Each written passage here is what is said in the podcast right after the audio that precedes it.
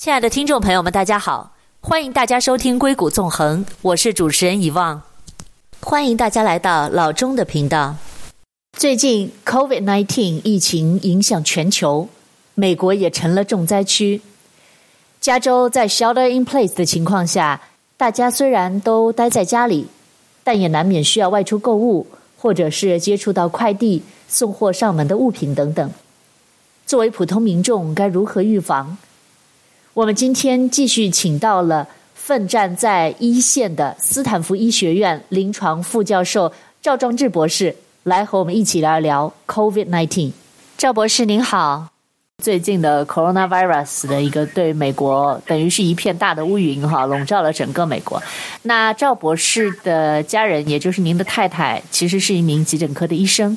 那可不可以给我们分享一下，就是目前在医院里面看到的一些情况？然后我们也非常关心，就是医院现在的防疫物资是不是够？我们能够为呃，就是我们的医护人员做一些什么？第一个的话，这个呃，防御工作呃。呃，怎么说呢？因为我我们作为一个呃亚洲人的话，可能我们大家都很关心，在中国这刚刚武汉刚刚发展的时候，就是今年年初嘛，大家都知道整个病情的发育的过程啊，然后当时呃中国政府的这个呃措施啊，所以呃现在可能都已经控制住。虽然我们在在怀疑是不是这个数据上还有一些问题，呃，但是我们就发现在。在在美国或者欧洲这些人群好像做的有点隔岸观火的感觉，就说那边是那边的事情，这边是这边的事情，那边死了很多人，跟我们关系并不是很大。所以一开始的话，呃呃，在医院呢，在呃在我们这个 政府啊，或者都都都是对这个不是很敏感。这我觉得对亚洲人来说的话，作为一个中国人来说还是比较敏感的事情。所以我们很很早就开始准备，要准备口罩啊，要开始小心这些事情，小心那些事情，呃。就是比较担心，但是等对一个，因为我们这些医院的话，大部分的病人还都是欧美的病人嘛，所以并不是很在意，而且就连医医院的这个啊、呃，怎么说是领导啊，这些一级一级下来的话，都是说不是很积极吧。一开始说是一开始的话，就大家可能都听到过说，第一点的话，这个要求大家不用戴口罩。我们一直到上个星期的星期五，还跟我们医生要说，一般。一般见病人的话是不要戴口罩的。假如要是有风险的病人的话，再戴口罩。然后第二点的话，他就说这个测试嘛，因为一开始的话，美国测试这个剂量真的是很少，它这个呃测试盒就就是不够，所以的话就没有。直到最近呃大概几几天吧，最近一个星期才开始说测试越多越好。当然，我觉得这也是很跟那个。这个 availability 就是有没有测试这个测试盒是很有关系的一件事情。那对医院准备来说，它这些东西做的很好，但是整个因为美国的话还毕竟是呃我们叫做饿死的骆驼比马大嘛，它毕竟是一个世界强国，第一大的，所以东西还是很快很充足的。所以特别是我们这些医院的话，第一点的话，斯坦福医院的话，嗯、呃，给大家一个概念吧，斯坦福的总基金比全美国四大公司 Google、Amazon、Apple、Facebook 加在一起还要多。所以钱对他们来说不是件问题。所以这个物资的问题的话，就是说很多人认为大家捐钱，我我当然我觉得大家这个心情是很好，但是对这些大型医院来说的话，钱真的不是问题，钱能解决的问题都解决了。你要多少钱，他给你多少钱。呃，这个物资不充足的话是有一定这个道理的。呃，实际上在斯坦福的话，我们很早以前，大概是几个星期以前就已经不让这个。呃，医学院的学生进手术室了，因为他们医学院学生进手术室的时候也要穿一套隔离服，也要戴一副口罩，他们进去的作用并不是很大，关键是学习。所以这个我们在三月初的时候就已经在内部通知说，医学院的学生就不要再进手术室了，因为要把这个省下来。所以这个物资还是有一定的缺陷的。呃，那呃，特别是这种呃防护性的，像这个 N95 的这口罩的话，呃，以以前的话。呃，怎么说呢？呃，我去问过我们这个物资的这个 supply chain officer 嘛，他说以前的话，呃，每天每个星期都会有一定的进量，但一旦我们医院里上存量还是不少的，大概有一万一万到一一万七千个这种口罩嘛，所以还是够用的。OK。但是呢，一看这个病情发展了，就爆发之后呢，很多人都在帮着医院捐口罩，结果一下子把这个 supply chain 就 disrupt 了，所以本来他订的几百个、几千个甚至几万个就进不来了。他就是在他的猜想呢，是因为很多这个 donating organization 他们去买了更多的这个 mask，而且他买的价格比较高，因为现在价格在往上涨嘛，所以这个 manufacturer 的话就会先 fill 这些 donation 的 order，把这个以前的 costly supply order 反而放在后面了，所以的话等于是 disrupt the supply chain，所以所以这个，但是我说的只是 Stanford 和这个。和 VA 这种比较大的医院，就是说这个资金很雄厚的医院，但像很多小医院的话，真的就是没有口罩了。呃，像呃 Santa Clara Valley 和 Kaiser Hospital，他们有些的话，可能真的就是第一个可能是预备不够吧，第二个可能就真的是这个资源不够。因为像像我们这种政府医院的东西存在那边，存几几百个、几万个，他不在乎的，过期就过期，过期扔掉就好了。可是对小医院来说的话，存的东西多了，口罩有一定的这个 shelf life，你要过期了就浪费掉了。所以他们可能就没有存多，嗯呃，而且最近的话，因为大家都在想着帮大家捐这个口罩嘛，那我们我也帮过几几个人捐这些口罩。那很多时候，因为中国现在做很多很多口罩，做出来的话不见得符合美国的标准。那作为一个医生的话，特别做个医院来说的话，你拿了一个口罩过来不符合标准的话，他不能随便给医务人员用的，因为这种用的话。它有可能会导致这个，因为会有这个会感染的率会更高。本来戴上口罩以为就不会感染了，反而会感染。所以这种呃捐了，大家有的时候花花了很多的钱去买一个 N95 的口罩买回来，假如要是质量不合格的话，到医院里的话就只能当一般口罩用。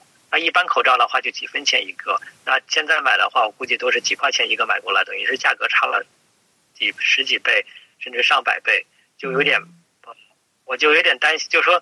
怎么说呢？就不是，就是我大家这好心，反正就其实没有对得不偿失。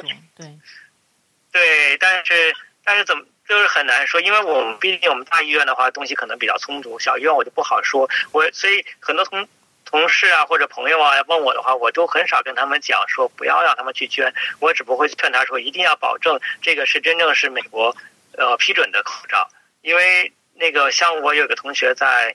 他在 Pennsylvania 的那个 University Hospital，他在这边专门管这个捐赠的东西。很多说捐来一大批口罩，拿过来一看不符合标准，只能作为一般口罩来用，哦、呃，就很可惜。而且我们我们邻居也在这边捐嘛，他买的口罩都是三块多钱一个，呃，他买了两万个，花六万美金，捐过来之后，最后都变成一般口罩，我觉得真的很可惜。实际上，我觉得大家这好心，等于是这个呃，我们一般这种老百姓都特别有心去捐。然后很多这种慈慈善机关使劲在捐，捐完之后真正得利的话，是那些中间商和那些可以说是奸商吧，他们把这些不符合、不合适的东西卖过来，然后他们在中间牟利，然后真正得利的呢，医院得利得的很少，就是说等于等于是大家捐了很多东西，感觉很好，真正的钱实际上是给了那些呃卖口罩的人，他们卖的是不是真的也也很难说。亲爱的听众朋友们，我们先进一段广告。广告之后，我们再回来。欢迎关注我的公众号“硅谷纵横”，微信号 b a y 下划线六七八。欢迎在微信上给我留言，告诉我你们的想法，以及你们感兴趣的话题。我们稍后回来。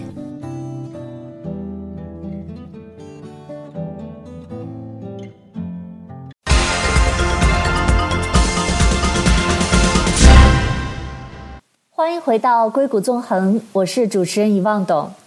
今天很荣幸请到了硅谷一线抗击疫情的医护人员，也是我们栏目的老朋友，来自 Stanford 医学院临床副教授赵壮志博士。在刚才的栏目中，赵博士和我们聊到了美国测试开始普及，以及医院防疫物资是否充足这个话题。我们了解到。Stanford 以及硅谷的政府医院物资是足够的，热情的民众以高价买入了很多抗疫物资，想要捐献给我们的医疗机构。但很遗憾的是，很多物资并不符合美国医院的标准，最后只能当做普通口罩使用。民众的热情令人感动，但在此也呼吁大家不要被不良商贩利用，让自己的血汗钱打水漂。我看过一个。应该是台湾的，就是 Stanford 医院的一个护士，然后他就在 Facebook 上就发出了一个声明，他说：“他说，呃，很多的朋友都问我需不需要口罩，他说我想了很久，给大家的一个答复是不需要。对，他说 Stanford 是一个非常有钱的医院，他说有钱到大家没有办法想象。他说我们现在，啊、我四大公司都比不过 Stanford 嘛，上 trillion，他的资产是 Trill 几个 trillion。对，就是就整个投进来的东西就是 Stanford 的钱。其实大家并不需要，就是他就说他就说我们需要的并不是大家捐的口罩，因为大部分民众并没有有这个专业的能力去分辨哪些口罩符合标准，哪些口罩不符合标准。那么。就是有很有可能，就是很大的可能是捐过来的口罩是不符合标准，他们缺的就是说是一个稳定合格的供应链。我我想提到真正参与的话，我可以用我父母做个做个例子吧。我父母以前跟我住在一起，那那当时的话，那个我太太有一天看到四个，就是一天就看到四个这个新冠患者嘛，都是阳性的，然后打电话回来说他回家要隔离了，嗯，然后。那我爸妈马上就就说要一定要帮我们做的事情做很多事情，那我就跟他说，你上最做最重要的事情就是你们自己保重自己。对。所以当天晚上，我，我太太回家之前，他们打了四个箱子搬到我姐姐家去了。对，这是一个很好的事，但是不是每个人。因为，对啊，可是就是说，把别人把自己保重了之后，反而对这个社会的贡献更大。嗯，看起来很平凡，实际上很重要一件事情。是的，我也希望能够把这个多多的传播给大家。啊、但是，斯坦福医院最后的回信都是这样的，我可能给你发一封好了。嗯、就是说，个人捐赠的话是不需要，他把它留给你自己的亲人和亲属用好了。对他说他们要的是这种呃公司项的，比如像苹果捐捐两百万个口罩这种的话，他是可以接受的。啊，像我们。我我我们那个我们医院的这个我们医院的采购的这个经理跟跟我的小孩是同一个一个班，说我很熟。然后有一次别人跟我要捐口罩，把他的那个微信，就是他的他回信的时候把他的电话留在上面了，对不对？他一天接了五个电话，他说根本就没法上班了，他最后电话就没有用了一个电话。他说他这么忙，每天都不停的打这，他这五百电话，他说大部分实际上是卖口罩给他，要要卖给他，再给他几个免费的。他说。大部分人并不是真正捐，有些人是捐，根本根本就没有时间想这些事情，哪些是捐，哪些不捐，哪些是真，哪些是假。他说，假如我亲手拿过去，他信任我，那他可以拿着用。但是让他接这个，他绝对是管不了这些事情，因为他已经非常非常忙了。现在。是啊，但是你要说正面的好了，正面的话，我觉得每个人保护自己的话是非常非常重要的。真的就是你要想帮帮医生的话，真的就要自我保护好，做好这个呃叫做社交隔离，自己戴口罩。虽然虽然美国政府在说戴口罩没有用，他的意思他实际上说并没有错，戴口罩是对于防御这个病，对对于自己来说没有用，可对别人是有用的，因为别人打出来的这个病毒的话没有什么效果，但是你要自己有病毒的话，你可以防御说这口。自己的病毒传染给别人，所以戴口罩的话是非常有用的效果，就是说你可以防止别人得病。还有一点呢，就是说这个口罩的话，那个我们一般可能下意识都不知道，每个每分钟每个小时都不停地摸自己的嘴巴呀、脸啊，这个东西很容易被感染。但戴上口罩之后呢，你这个摸的可能性就降到几乎是零，所以的话对自己也有一定的好处，是这样的。所以您的意思是，假如戴了普通的那种外科口罩，其实并不能够产生，比如说，假如有一个。感染者，呃，或者说病毒携带者经过我们身边的时候，我们戴这个口罩并不能够完全保护我们吗？嗯，是这样的，就连戴 N95 的口罩的话，也不能够完全保护，因为这个病毒的大小的话非常小，N95 的话是呃三百个纳米吧，到一百个纳米，它的统计上是在三百纳米以下的颗粒，百分之九十五会被呃被打。OK，那这个病毒的话在非常小，比一百纳米还要小。所以的话，这个病毒不能被挡住，只不过能减缓这个穿过这口罩的速度。所以的话，可能就是说你不会直接打到脸上了，而是说要通过大概几个小时以后才慢慢过来。而且很多时候，这个这个病毒是粘在这种，就是说这种呃叫什么胶原体，就是说就是 aerosol，呃叫做。呃，溶胶体上面的，所以这个溶胶体会比较大，会被挡住。但是这个病毒一旦粘在这个口罩上之后呢，它会慢慢慢慢的话，不停的呼吸嘛，你就把它一点点的推进来了。而且一般的口罩并不是因为它这个孔径有多大，它口罩里面还有一些静电，所以的话很多小的颗粒也会被静电吸附住。但是戴时间长了，或者是你经过啊，或者是它那静电可能就没有了。所以很多呃朋友呢，你消毒口罩。不见得消毒完了就真的有用，是可能把那病毒杀死了，但你下次再来新的病毒的时候，那个效果就不见得有第一个口罩那么好了。那我听下来，我觉得这口罩好像确实没什么用啊。哦，有一个作用可能是你自己假如有了有了问题，那戴的话可能对比较不容易传染给别人。对，因为这个病的话，新冠病毒的话，就是说很多时候是没有症状，百分之六十人可能一点症状都没有，你就走来走去，你自己有没有不一定，因为我们大家感冒咳嗽，呃，不是不舒服的事情很多，所以这时候不知道一般的流感还是新冠病毒。那戴个口罩的话，毕竟能够减少，很多时候一点症状都没有，都有可能有这个这个病毒。你要减少这个传播的几率是非常重要的。第二点的话，就是说你。这个新冠病毒啊，空气传染毕竟还比较少，大部分还是还是这种接触传染。就是说，比如说，那前一个人摸了这个加油站的这个加油的泵，那你又去摸一下，摸完之后你加油的时候就摸摸鼻子、摸摸嘴巴，就摸到自己的那个，就给自己传染上了。嗯，你有的话，在这种就这种的金属表面、玻璃表面能够存活很多天，呃，所以这种还是。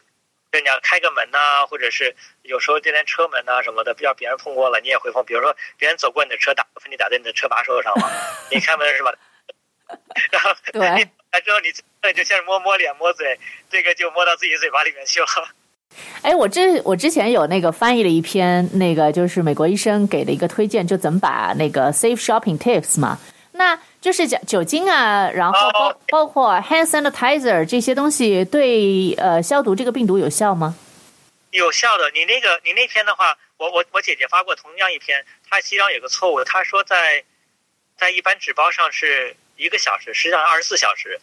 哦，实际上应该是二十四小时。这个是这样的，因为这个冠状病毒以前就有，那是有过很多这个 research 做叫做就流感病毒，其中包括冠状病毒，但这个新冠。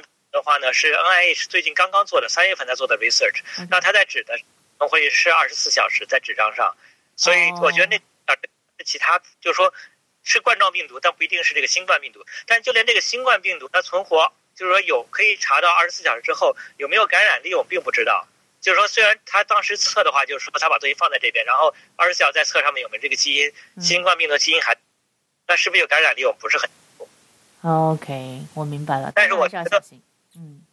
嗯，对，但是我觉得这个东西的话，就好像是你买了菜，它就有可能有这种各种各样的细菌一样，所以跟跟生肉是一样的嘛，所以你不要去把它随便生熟要分开。所以你你做菜的时候，因为经常会洗，所以我觉得问题并不是很大。呃，像他擦所有的盒子啊什么的，嗯、呃，是会有一定帮助的，但是我觉得可能会。大家可能花更多的时间在这上面，不见得是，就是一般。我觉得亚洲人一般做这比较小心，不会拿来直接吃的东西。亲爱的听众朋友们，我们先进一段广告，广告之后我们再回来。欢迎关注我的公众号“硅谷纵横”，微信号 b a y 下划线六七八。欢迎在微信上给我留言，告诉我你们的想法，以及你们感兴趣的话题。我们稍后回来。